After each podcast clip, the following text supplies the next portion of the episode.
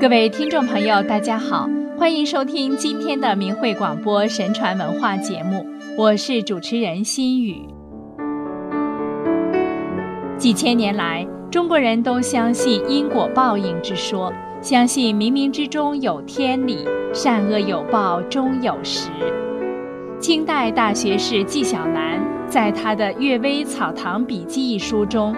记录了其平时所见所闻的很多奇异之事，详述因果轮回的一些事例，警示后人，以证实因果报应丝毫不差。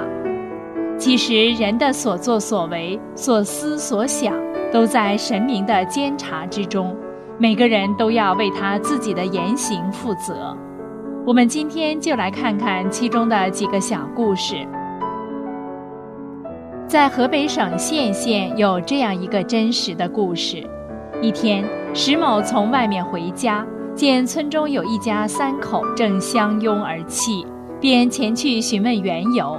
邻居告诉他，是因为欠下了豪强的债，被催逼还债，不得已只好把妻子卖给人家抵债。因为夫妻俩感情很好，加上孩子还没有断奶，更加令人可怜。所以十分悲痛，石某就问欠了多少钱，那个村民回答说欠了三十两银子，又问你妻子卖了多少钱，答曰五十两银子，给人家做小妾，还可以赎回来吗？村民说卖身契已经写好了，但钱还没有付，当然可以赎回。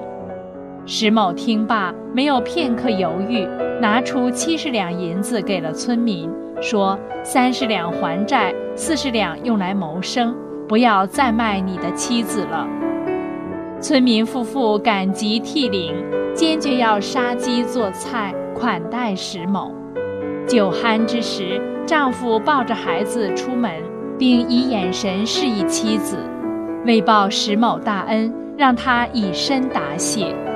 妻子会意，便向石某表达了这层意思。石某知道后，正色地说：“我办事为道，办事为补义，杀人不眨眼。但如果乘人之危侮辱良家妇女，我是绝对不会干的。”说罢，他掉头就走了。半个月后，石某所住的村子突然夜间起火，当时正是秋收季节。家家房前屋后都堆满了柴草，很快，许多茅草屋、秸秆被大火吞噬，其中也包括史家。火势迅猛，把史某一家人困在屋中，无法逃脱。他只好与妻儿在家中闭目静坐等死。恍惚间，突然听见屋顶上有人喊道：“东岳王有令，史某一家被豁免。”话音刚落。屋后的墙壁突然莫名崩塌，石某立刻领着妻子，抱着孩子，迅速从火海中逃了出去，简直就像长上翅膀一样。大火熄灭后，村中着火的人家共有九人被烧死。邻居们对石某说：“前些日子还笑话你傻，没想到七十两银子可以赎回三条命。”其实。这话只说对了一半儿。在中国古代，淫乱被看作是人间大恶。如果石某当时做了好事后，又把持不住自己，接受了那对夫妇的不寻常感激方式，那么就抵消了那七十两银子的善举。所以纪晓岚认为这件事多亏司命之神的保佑，捐钱之功占十分之四。聚色之功占十分之六，这是一个善举得福报的故事。下面还有两个心术不正转世得恶报的故事。河间府有个叫冯树南的人，粗通文墨，人也很聪明，但他流落在京城十几年，一直不得志，每次遇到机缘，最后总是落空。生活穷困潦倒，心里压抑苦闷。一天，他到庙里祈求神明，告知自己为什么是这样的命运。当天夜里，梦见有人对他说：“你不要怨恨世道的艰难，个人的际遇。其实，你这一生的命运全是你自己造成的。怨恨又有什么用？你上辈子喜欢以虚伪的言辞博得忠厚长者的好名声，遇有难为之事，你明知事情办不成，却极力怂恿他人去做，以使人感谢你的肯定；遇有恶人犯法，你明知他罪不可恕，却再三为其辩解。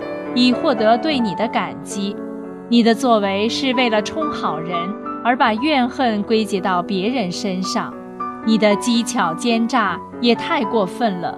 何况做这些事，你都使自己置身事外，无论功过都由他人去承担。凡是稍触及你的利益，就躲闪唯恐不及，只需举手之劳便能救人于水火之事。你却怕麻烦而袖手旁观，由此看来，别人对你看似亲近，实为疏远；行似关切，实为冷漠，就是理所当然了。一个人如果偶然做错了事，可以用其他的善行来补偿；如果一个人的心术坏了，那便是为天理律例所不容。你自己想想，今世这样的命运。应该不应该？冯树南听后非常后悔，不久就病死了。鄞县有位书生很有文采，但在仕途上却屡遭挫折，没考上功名。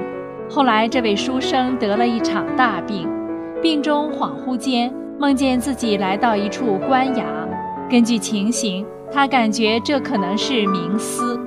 这时，对面走来一位官服打扮的人，书生一看，却是一位老相识，便急忙向他打听自己的这场病是不是很快就会死。这位名官说：“你的寿数未尽，但是路数尽了，恐怕不久就要到这儿来了。”书生说：“我这辈子全靠设馆教书糊口，没干过伤天害理的事。”怎么路数倒先进了？明官叹息道：“正因你是吃教书这碗饭的，却对孩子们的品德性格放任不管。明思认为无功受禄就等于偷盗或浪费粮食，必须扣除应得的俸禄来补偿。